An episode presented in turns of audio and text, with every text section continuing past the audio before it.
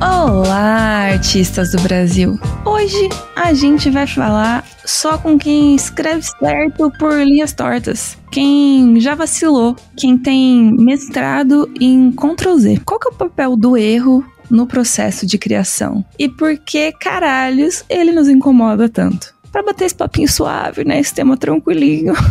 Hoje na sala 1604 temos meu irmãozinho, sábio e amado, Gus Ribeiro. Bom dia, galera. Quem está aqui é o Rei das Cagadas. Rei das cagadas. Cagada. Quem está passando agora na sua rua é o rei da cagada. O Cagada de das creme, cagadas, de o doce de leite. o senhor dos erros. Vamos, vamos. O Tolkien vai estar orgulhoso da gente agora. Senhor Fracasso. Por favor, capa do podcast, Senhor Fracasso. É o Gus de Superman fracassado. Exato. Gus? Vamos falar sobre histórias de vacilo, histórias de cagadinhas, histórias de decepcionamos nossos pais e como isso aconteceu. É, vou começar do fato de que eu acho que hoje a gente vive numa vibe de ter muito mais medo de errar. Não sei como é que eram as gerações passadas, né? A gente sempre acha que a nossa geração é a mais fodida de todas. Isso é a mais foda e a mais fodida, né? Isso é eu sei, coisa mas todo velho, mundo sabe? acha isso. Todo mundo acha que a própria geração é a mais foda e a mais fodida. Se alguém discorda, deixa aqui nos comentários. Eu discordo. Eu discordo porque eu Não, não acho você não pode discordar. Você não vai comentar agora? A geração nova é mais avançada que a nossa, eu acho. Será? Eu não sei. Acho que tem questões. Acho que toda geração tem questões. A gente pode fazer um podcast só sobre geração de artistas. A gente pode fazer um Os podcast com de novinhos. 60 anos, ou de 40 anos, de 20 anos, de 10 anos. É, exato. Todo mundo junto no mesmo podcast. Vai dar briga, hein? Pode ser ao vivo, sair no soco. Vai, pode ser. A nossa geração e a geração mais nova, que a gente também, uh, Gen Zs, eu acho que é um pessoal que tem muito medo de errar as coisas. Porque o erro, ele, invariavelmente, hoje em dia, ele é público, né? Não é um erro mais que fica só na sua casa, com a sua mãe, com seu pai, com seu irmão, com seu cachorro. Ele vai pra internet, né? E você é cancelado às vezes por isso. E é triste, é difícil superar essas coisas. E você pode estar pensando, ah, mas quem é cancelado é a pessoa que é racista, capacitista, homofóbica. Também. Mas acontece bastante na arte, movimentos de cancelamento. Vocês já viram com certeza, assim, de tipo, ai meu Deus, a pessoa usou uma referência, fez uma arte, ficou muito perto da referência. É plágio, não sei o que, nunca estudou, não merece Ah. ser artista. Blá, blá, blá. Acontece o tempo inteiro. Ah, não tenho paciência pra isso, não. Gustavo é contra. Gustavo é contra qualquer tipo de repreensão de qualquer nível de cancelamento. É, eu também. Mas é por isso que eu tô falando, tipo, vocês estão ligados, né? Eu tô setando aqui é, o panorama geral das coisas que a gente vive hoje, né? Do nosso, nosso universo. Que é esse em que errar parece uma coisa muito ruim, né? As pessoas parecem sofrer consequências, às vezes, até desmedidas por seus erros. E a gente erra É. o tempo todo, gente. A gente erra o tempo inteiro né? É. Isso é muito complicado e a capacidade que às vezes a, o erro ser tornado público tem de amplificar uma coisa que às vezes não necessariamente é tão problemática e tão grande assim, é, deixa a gente ansioso, deixa a gente com medo, deixa a gente com vergonha e anseios mil de postar artes e coisas desse tipo. Então a gente vai falar sobre isso, né, Gus? Sobre histórias de erro aí pra É. você dar uma relativizada, né? Explicar aí que todo mundo erra. Você tem algum comentário pra fazer sobre esse panorama? Eu tava. Você tava falando disso, eu lembrei que eu tava lendo uma matéria esses dias que eu descobri que existe um nome pra isso. Pro medo de errar. E o nome disso é atelofobia. Atelofobia. Atelofobia. Eu não tô falando que a geração nova inventa as coisas? Ah, é o medo exagerado de imperfeição. São as pessoas que convivem com essa sensação. As pessoas que convivem com essa sensação tendem a temer fortemente a imprevisibilidade do futuro e se preocupam excessivamente com seus erros. Gente, Ah, eu, eu, o quê? Eu acho que isso é muito maluco, assim, tipo. Não, eu vou ler aqui a descrição, gente, pra vocês. O atelofóbico pode apresentar sintomas mentais, emocionais ou físicos. O problema pode gerar palpitação, sudorese, crise de pânico, incapacidade de relaxar e até doenças mentais mais graves, e quase sempre evolui para depressão. Há uma angústia constante pelo medo da imperfeição e julgamento alheio. É um tipo de fobia caracterizada pelo medo de não ser bom bastante ou não se sentir o suficiente. Eu tenho isso. Meu Deus, eu fui diagnosticada aqui agora. Falando da nova geração aí. Meu Deus, eu sou genzinha, não sabia. Socorro, alguém me salva. Alguém chama um psicólogo. Gustavo, Olha está alugado o triplex do episódio. Se você tem a telofobia, por favor, deixe um like aqui, um comentário, se identifique. A gente Exato. vai gostar de saber também que você é um doente. Vai, Que nem a gente. É.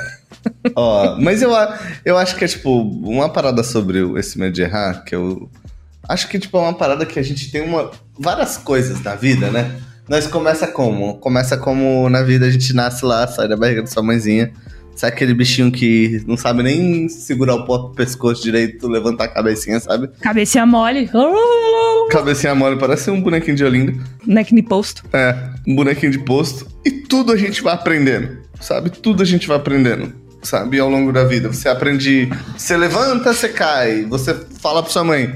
Blá, blá, blá, blá, blá. Sabe? Aí sua mãe fala, ô, que coisinha mais fofa. Aí você blá, blá, blá, blá, blá. E daí você vai evoluindo, tipo, a sua fala, sabe? Você vai evoluindo sua percepção do mundo. Através do quê? Através do erro, sabe? Só que tem um elemento que é introduzido na nossa vida Tandam. que vai mudando um pouco como a gente. Per... Que muda, muda um pouco não, muda completamente como a gente percebe o ato de errar. Que é que num determinado mo- momento da vida a gente percebe que existe o julgamento do outro. Existe o olhar do outro em relação a gente, sabe? Porque quando você é criança, tu não, tu não pensa assim, nossa, cara, imagina o bebê ali, ele levanta e cai e olha assim, caralho, tá todo mundo me achando um otário, eu não sei nem andar direito, sabe? O bebê não, não pensa nessas coisas, sabe? Ninguém olha e fala, nossa, que bebê otário.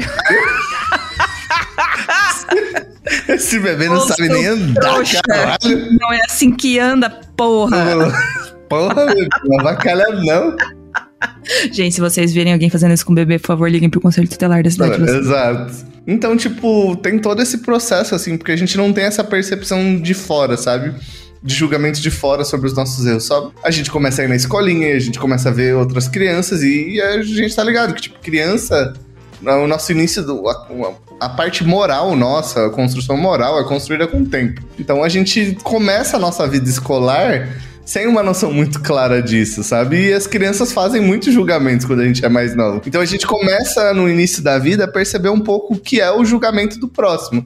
E que existe um olhar do próximo sobre tudo aquilo que a gente faz, saca? Existe um julgamento, sabe? Você é um ser humano que convive com outras pessoas e que constantemente está sendo julgado, sabe? Por outras pessoas. E isso pode se dar das piores maneiras possíveis, sabe? Tipo, tem um bullying, tem racismo, homofobia, sabe? São coisas que se desenvolvem para outro nível daí na vida na vida adulta, sabe? Ou mesmo na, na, na mesmo na nossa infância, sabe?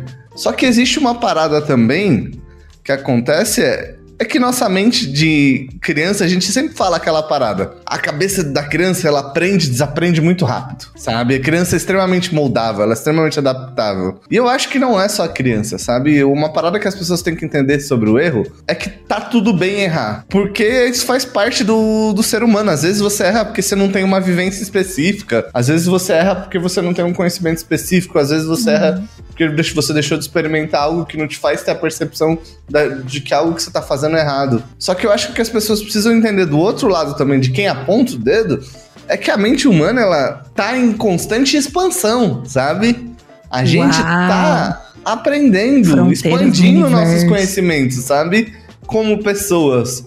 A gente não é um monolito, sabe? Tipo, ah, uma pessoa que ah, eu fiz algo errado desse jeito. Não quer dizer que a pessoa não possa melhorar e possa se desenvolver e possa aprender com os erros e possa, tipo, ter uma outra percepção sobre as paradas. Não, sabe? Não quer dizer. Eu acho que um pouquinho do problema da sociedade que a gente vive hoje é, tipo, essa parada de esquecer que o ser humano, ele tá em constante transformação, sabe?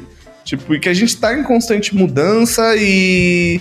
E eu acho que a palavra certa não é evolução, sabe? Mas a gente tá em É constante mudança. expansão de se compa de compartilhar a vida com outras pessoas e com outras vivências pra gente mesmo se deixar transformar como pessoa. Mas essa transformação vem muito através do erro.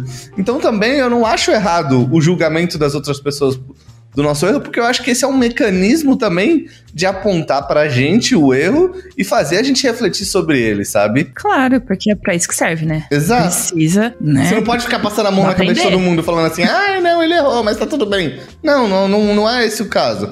existe a necessidade de uma repreensão quando alguém erra ou quando alguém faz algo que machuca outra pessoa, ou quando a gente erra, tipo, em, num, num relacionamento com outro. Mas aí a gente tem que dividir muito esse erro com o próximo e esse erro com nós mesmos, entende? Porque o erro com o próximo é muito facilmente. É, é muito mais fácil ter alguém para te falar assim: putz, você foi cuzão comigo. Ou putz, uhum. você fez isso errado. Quando é um erro com você, sabe? Tipo, ah, eu tô tendo um comportamento abusivo comigo mesmo, sabe? Eu tô me cobrando demais, ou eu tô sendo muito injusto comigo. Você tem a telofobia daí. É, sabe? tipo, esse lado do erro que vem mais da gente, sabe? É, e esse nosso medo de errar, tipo, ah, não, eu não quero tentar porque eu sei que as pessoas vão me julgar, sabe? Eu acho que é uma parada que a gente tem que trabalhar um pouco da questão do processo, sabe? Porque esse medo de errar vem muito de ver o que é o certo pra gente, sabe? Então, o certo, teoricamente, seria pintar que nem o Mike Azevedo, que nem o Evan, sabe? Que nem o Lucas Parolin. Mas existe um processo para você chegar nessa visão que você tem de futuro, sabe? E o que te faz ter medo de errar é justamente você temer fortemente essa imprevisibilidade do futuro, que é, eu não sei se eu vou ser tão bom assim, mas eu quero. Só que daí o que, que é mais fácil? Você deixar de fazer e nunca ser, ou você fazer e ter pelo menos uma chance de ser. Mais fácil é deixar de fazer, né? Mais fácil é empurrar com a barriga, né? Opa! É claro, né? Que isso, claro. Oxi. Sabe? Aí o equilíbrio das coisas é muito importante para isso, sabe? O equilíbrio do, da nossa relação com nós mesmos é muito importante, sabe? Porque eu acho que quando a gente fala no, de um erro do ponto de vista do indivíduo, que tipo, ele não consegue fazer ou andar para frente porque ele se sente com medo do que vai acontecer na frente, eu acho primeiro você tem que ficar muito de olho com questões de bipolaridade, crise de ansiedade, depressão, porque eu acho que também é muito importante deixar claro nesse podcast, porque às vezes você tem essa telofobia aí, mas muita, em muitos momentos a pessoa se culpa ela por não conseguir agir sabe? Tipo, uhum. Tipo, ah, eu não consigo andar pra frente e isso é culpa minha. E vem aquela galera, tipo, meritocrática. Não, você consegue chegar até onde você quiser, você só precisa se esforçar. Mas não, às vezes a pessoa tá passando por uma depressão, por uma crise de ansiedade crônica, sabe? Uhum. Tipo, por uma bipolaridade. E você tem algo externo que você. que tá te impedindo mesmo ali nesse processo, sabe? De errar. E eu acho que isso passa. acontece com muita gente, de muita gente se culpar Tipo, pô, eu não consigo fazer isso, eu não consigo fazer aquilo. E às vezes a pessoa tem uma depressão não diagnosticada, tem ansiedade não di diagnosticada, sabe? Tipo, e não tá tratando nenhum desses rolês. Sabe? Que eu acho que é um outro caso. E daí a gente vai lá e tipo fica isso, ah, não, é essa nova geração que é um bagulho que a galera é mais fresco ou isso aquilo. Mas não, sabe? A eu galera... acho que são frescos, brincadeira. A galera tá mais doente, entendeu? As pessoas estão mais certeza. doentes, sabe? Psicologicamente é, fisicamente, mas principalmente mentalmente, sabe? As pessoas estão mais doentes nos últimos anos. A gente acabou de passar por uma pandemia de dois anos, sabe? Então eu entendo quando a pessoa tem sim medo de errar e ela tem medo de, de arriscar para ter um resultado lá no futuro, sabe? Eu entendo sim. 100% isso. E a gente super sabe também o que a gente tem que deixar de lado para se dedicar a isso, né, Gu? É, e caso você sinta que esse medo de errar ele seja uma parada incapacitante, eu recomendo você sair desse podcast e procurar um médico. Fecha o YouTube, fecha o Spotify, digita no Google psicólogo ou mais psiquiatra. sociedade é, também. Ou psiquiatra, porque às vezes você precisa de.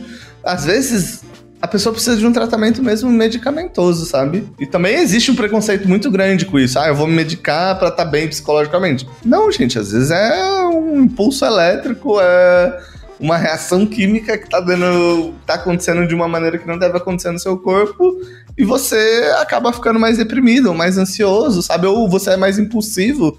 Então eu acho que, tipo, as pessoas têm que também. Eu acho que, por mais que você tenha medo de errar, seja ponderado com você, sabe?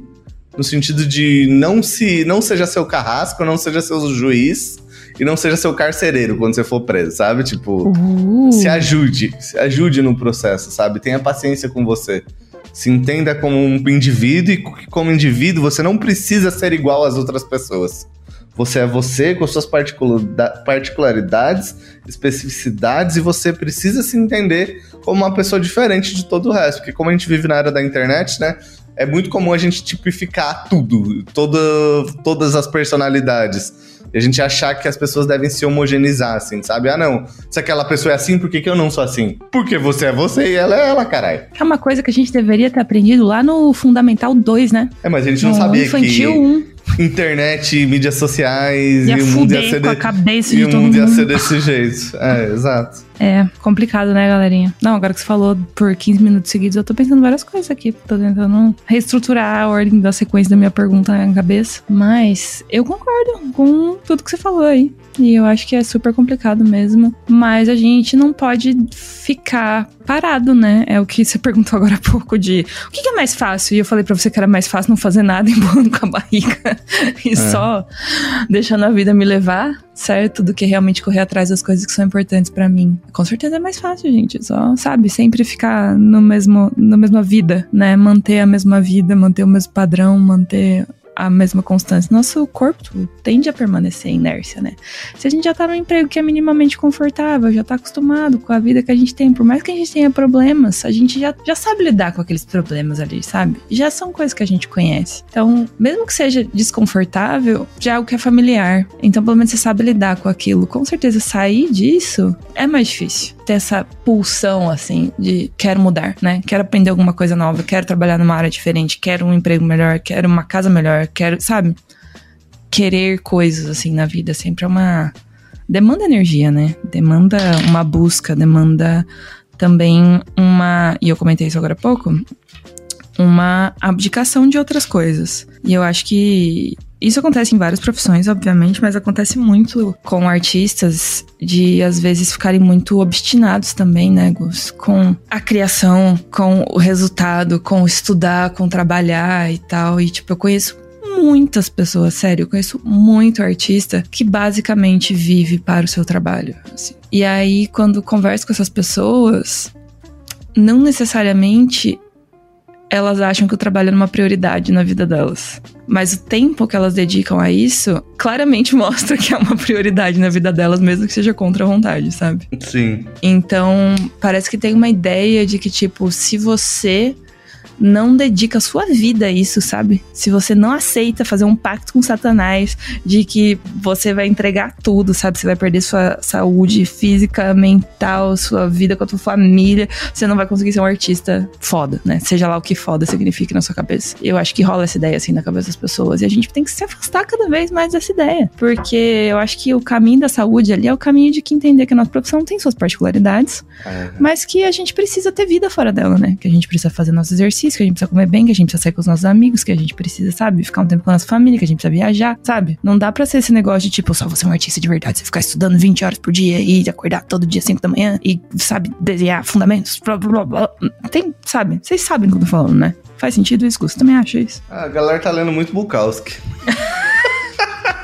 Não, acho que isso fazia a nossa geração. Hoje em dia, os jovens É. devem ler outras coisas. Jovens, Porra. o que vocês estão lendo? O que o TikTok tem indicado pra vocês? Leitor? indicado pra você. É, exato. Galera, porque o Bukowski é um cara que faz poemas muito motivacionais, assim. Largue É. tudo, largue a família, vá até o limite, sabe? Mulheres não servem para nada. eu odeio Bukowski.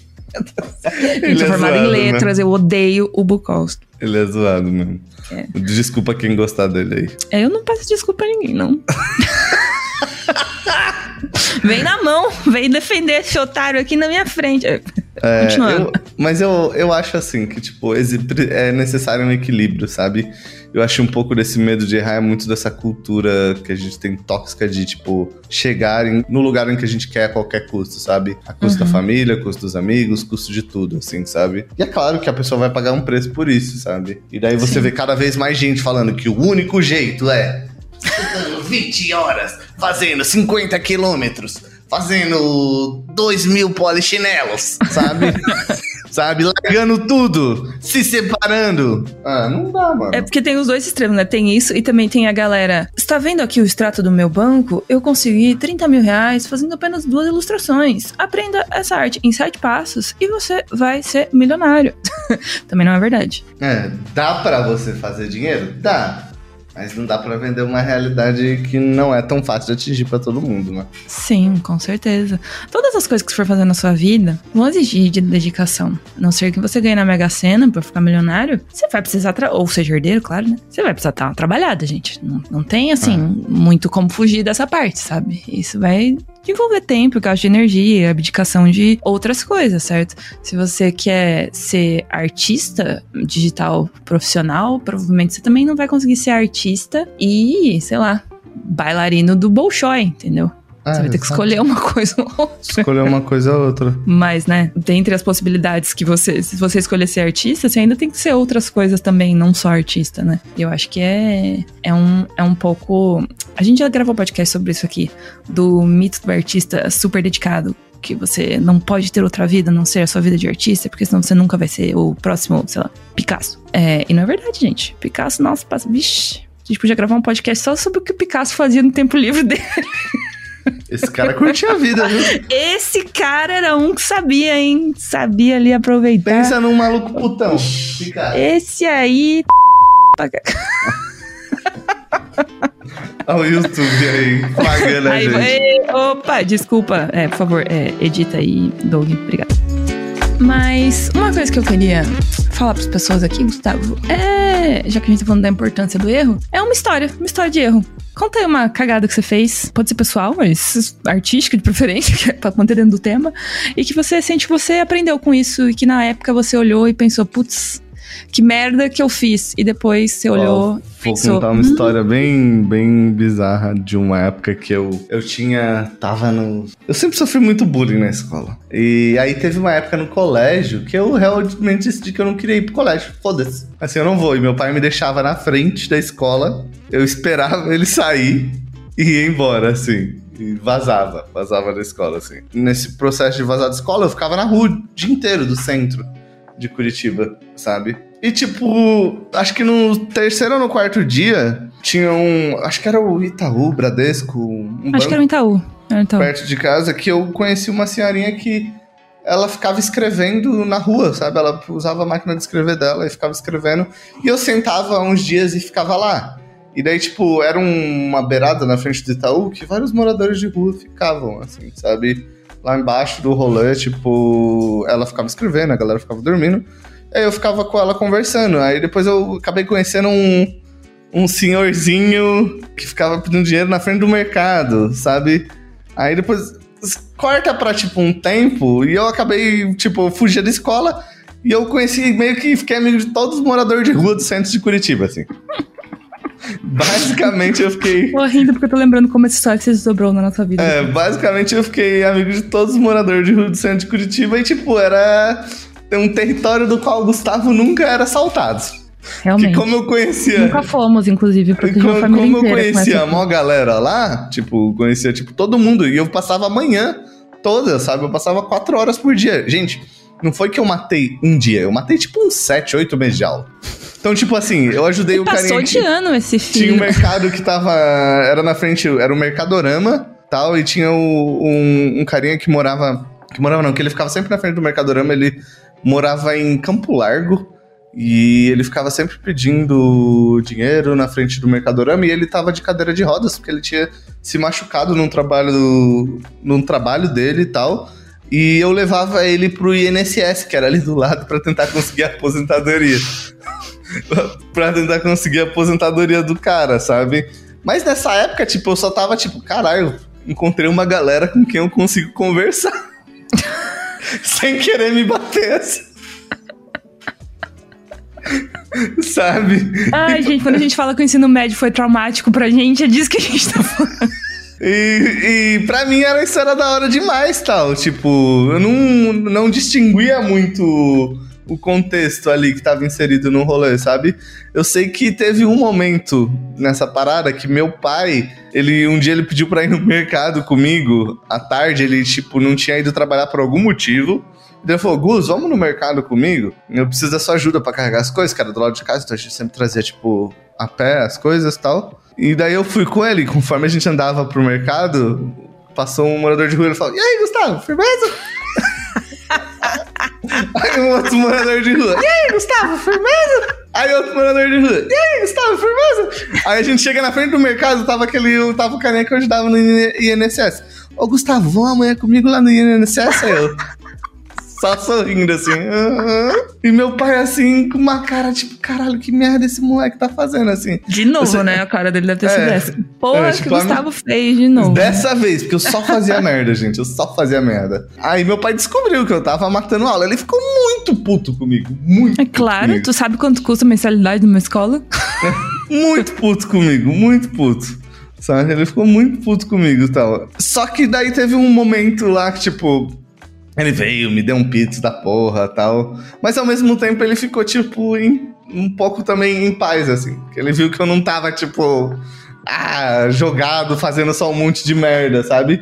Que eu só tava sentindo que eu não, perten não conseguia pertencer a nenhum lugar, sabe? Tipo, a Uhum. nenhum espaço, a nenhum. Que eu não encontrava pessoas com que eu conseguia trocar, sabe? E naquele rolê ali eu, sei lá, de alguma maneira ajudando a Você galera. sentia tipo, útil de alguma de alguma maneira, eu me forma, sentia útil de alguma forma, sabe? Então, de alguma maneira, ele também teve a sensibilidade pra entender isso, assim, sabe? Eu demorei muito tempo pra entender o porquê eu fiz isso, sabe? Sabe, tipo, por que que eu, eu passei por esse processo de não ir pra escola, de fugir do rolê. Tem todas outras. Um, milhão de outras questões dentro disso tal. Foi Deus na sua vida, né, Gustavo? Podia ter Sabe? virado usuário de droga, podia ter roubado, aí, podia ter virado alcoólatra. Felizmente, apenas foi comungar com os nossos parceiros moradores de rua. É, exato. E, mas no fim, tipo, o que era pra ser uma situação de puta erro foi uma situação de puta evolução pra mim como pessoa, assim. Porque, tipo, tá com, com essa galera, tipo, me permitiu conversar com pessoas que eu tinha uma dificuldade pra me comunicar com a galera na escola. Então, quando eu voltei pra escola, eu já voltei numa situação um pouco melhor de conseguir me comunicar melhor, sabe? De ser um pouco mais proativo, porque, tipo, ah, não, porra, às vezes tinha que ir lá no. A, a gente. Eu ia ajudar um fulano. Às vezes a- ia, tipo, os moradores de rua, a gente ia tudo pro, pra passar Rui Barbosa, porque tinha o almoço na Do Rui Barbosa, que era um almoço tipo de dois e pouco, assim, sabe? Então, sabe, essa, esse convívio que eu tive acabou me fazendo perder um pouco a timidez, sabe? Acabou me fazendo ser um pouco mais proativo, sabe? E foi só de conseguir encontrar uma galera que eu podia ajudar e de alguma maneira eu podia me sentir útil, sabe? Ali naquele, naquele espaço ali. E eu aprendi muito com cada pessoa que eu encontrei, sabe? Tipo, com ca... tipo a senhora que escrevia na poema na rua, tipo, nossa, nós ficava trocando várias ideias. O maluco de Campo Largo, ele me contou várias histórias, tipo, tinha um cara que ele era morador de rua, ele era usuário, a família tinha deixado tipo ele, ele também me contou várias histórias, sabe? Tipo, e eu ficava com a galera de boa assim. E era tipo fácil, fácil eu trocar ideia com umas 15, 16 pessoas por dia, assim, sabe? Que eu gastava minha manhã inteira nesse rolê.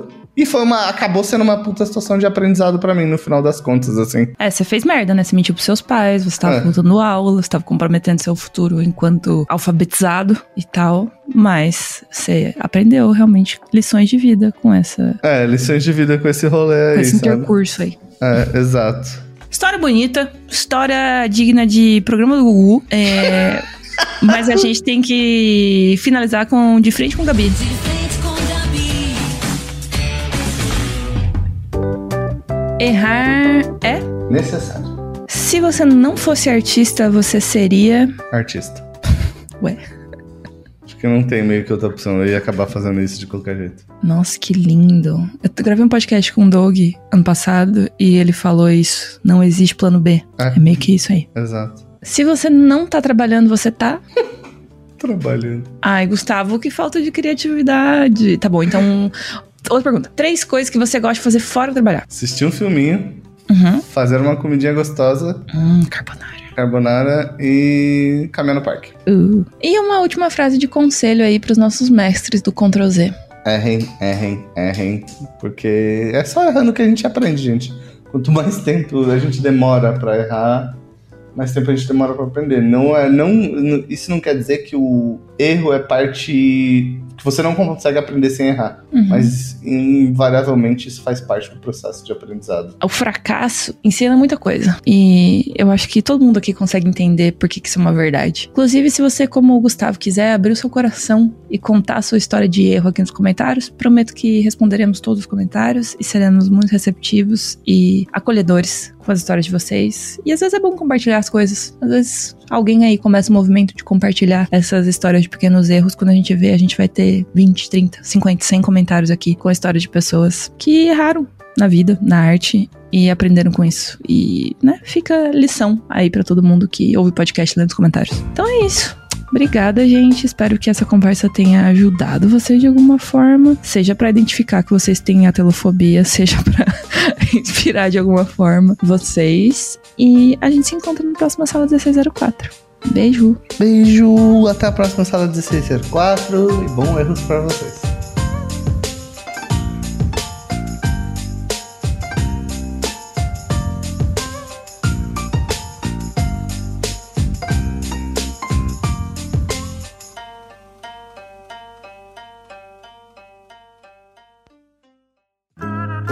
Programa editado por Doug Bezerra.